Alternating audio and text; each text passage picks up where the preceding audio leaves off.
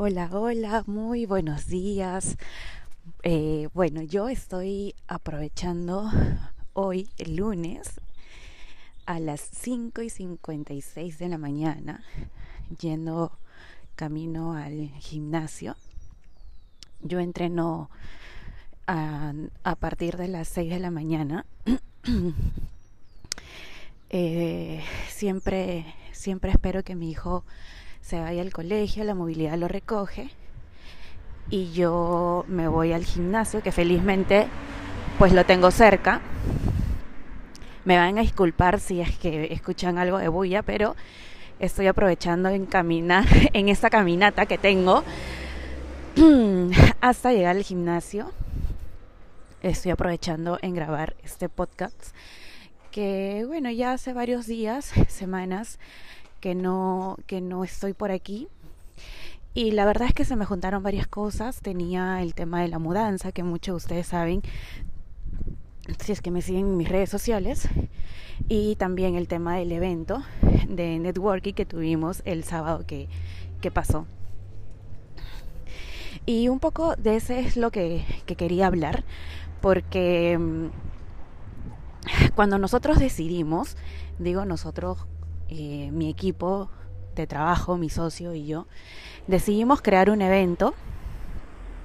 En realidad nunca nos imaginamos que sería un evento grande. Nosotros solamente dijimos, vamos a hacer un evento en donde podamos compartir con personas, con más emprendedores, con más empresarios y lo vamos a desarrollar de esta manera. Entonces empezaron a, salir varias ideas. Entre todos los que estábamos ahí presentes, empezaron a salir varias ideas. Luego con el tiempo le fuimos dando forma, con los días, con las semanas, fueron pasando y le fuimos agregando algunas cosas.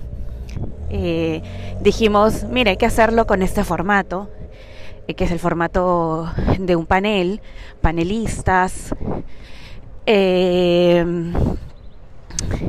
y que la otra parte pues sea un tema de, de cóctel y que sea mucho más bonito, ¿no? Eh, luego de eso lo que nos tocó fue buscar la sala de hotel. Con eso sí se nos complicó un poquito más las cosas porque queríamos una sala bonita, elegante, pero también que se ajuste a nuestro presupuesto porque la intención tampoco era cobrar muy alta la entrada, pero sí que, que, pueda sostener un costo de una sala bonita y por la calidad del evento que nosotros estábamos organizando. Sobre todo por la calidad de personas, empresarios que iban a estar presentes. Eh, en el camino sucedieron muchas cosas como que, bueno, le podemos decir que son retos, ¿no? Y uno, uno, uno de los chicos de mi equipo, eh, algo que, que, me gustó, que, que me lo dijo ayer, fue que en el camino siempre se nos van a meter varios obstáculos, varios problemas, varias dificultades, pero ya queda en nosotros qué tanto liderazgo tenemos para sacar igual el proyecto adelante. y, y la verdad es que sí, que cuando tú te pones una meta y la cumples, pase lo que pase en el camino, eh, acostumbras a tu cerebro, te acostumbras tú mismo, acostumbras a tu equipo a que le das con todo, entras o entras. y esta parte de acá lo he leído también en diferentes libros de autores que yo sigo, que me gusta mucho el tipo de mentalidad que tienen, porque los vuelve resistentes. Y realmente, eh, no solamente hice yo el empuje, la iniciativa, sino es que sí me sentí muy apoyada y muy respaldada por el equipo que tengo. Y eso es eh, bueno, no sé si ellos van a escuchar este podcast, pero eh, yo se los agradezco un montón por, por haberse sumado y porque también eso les queda a ellos como una linda experiencia. Pero así es. Eh, otra, otra cosa es que también mucho puede pasar en nuestra, en nuestra vida es que eh, nosotros hacemos una planificación y al final las cosas no se dan como nosotros lo tenemos, digamos, previsto. Sin embargo, eh, uno tiene que siempre dar un paso adelante, pensar en, en, el hoy, en el nuevo día, sin necesidad de estarnos preocupando de lo que vendrá. Y es algo que me ha pasado a mí este año también porque yo había decidido en septiembre viajar, hacer un viaje, e irme algunos meses a España. Y al final los, los planes cambiaron.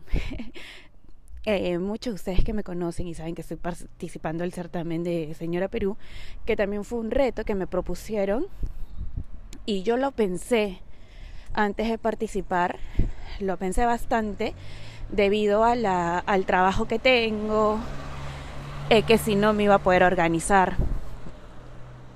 Eh, finalmente decidí participar y eso es uh, lo que lo que el proyecto que estoy ahora bueno muy aparte del trabajo que ustedes saben que tengo con mis clientes eh, y con los proyectos propios no eh, y es, es algo que me tiene todavía aquí en Lima en Perú.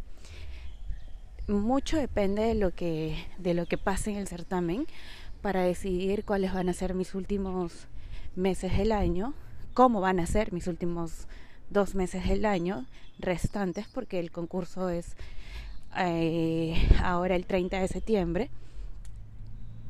Y dependiendo mucho de lo que pase ahí, eh, voy a ver si es que viajo este año, si todavía me da el tiempo, o si ya viajo el próximo año, aunque no sé todavía cómo, cómo vendrá el siguiente año, ¿no? Entonces un poco quería compartirles esto porque realmente la vida se trata de ir disfrutando en el camino las cosas que, que te van sucediendo y te pueden llegar ideas, te pueden llegar propuestas, te pueden llegar diferentes situaciones que de un día para otro pueden hacer que cambien el rumbo de tu vida, de tu historia y nos toca a nosotros planificar en base a. Y bueno, ya los que me conocen saben que yo hablo mucho de planificación, de organización, porque realmente a mí me gusta tener una vida planificada, organizada. Pero no siempre cuando yo planifico se da todo como, como yo lo tengo planificado. ¿Me dejo entender? es algo que, que yo me he dado cuenta mucho este año, por ejemplo. En base a esto, a esta situación y estas cosas que van cambiando y van sucediendo, yo voy dándole forma también a mi manera de vivir, a mi manera de, de atraer nuevas cosas. Y tengo muchas, muchas ideas en la cabeza para el año que viene.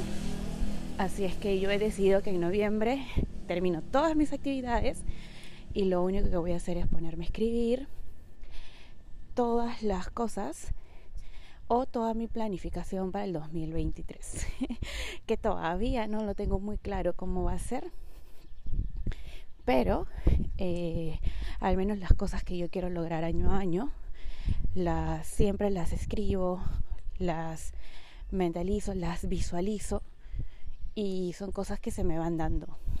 Yo lo voy imaginando, lo voy visualizando.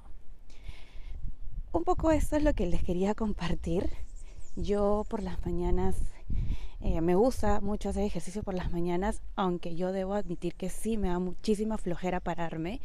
Me demoro algunos minutos. Yo mi alarma se activa media hora antes de que me pare porque media hora estoy ahí dándole vueltas en la cama eh, me levanto, despierto a Andrés, que es mi hijo, para que se bañe, se aliste y se vaya al cole.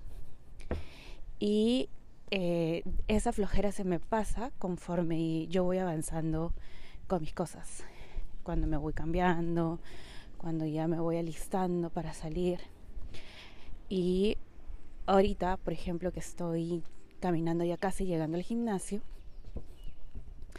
eh, me, me, activo nuevamente, ¿no? Y si grabo un podcast como este, me activo mucho más. Hoy me toca clase de spinning que inicia en unos minutitos a las 6 y 10, así que voy a llegar con las justas.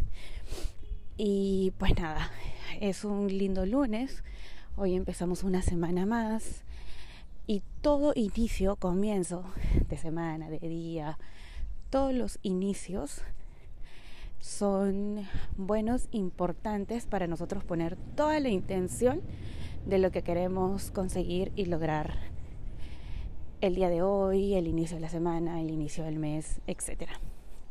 Entonces los dejo porque ya ahora sí estoy por entrar al gimnasio. Eh, todas las personas que me escuchan, gracias por, por oírlo. Este segmento es el diario Una empresaria, las cosas que yo voy haciendo día a día y la reflexión que voy teniendo durante el día no solamente reflexión, sino también los cuestionamientos. Yo me cuestiono muchísimas cosas para ver eh, hacia dónde voy. Muchísimas gracias. Eh, que tengan un lindo inicio de semana. Bye.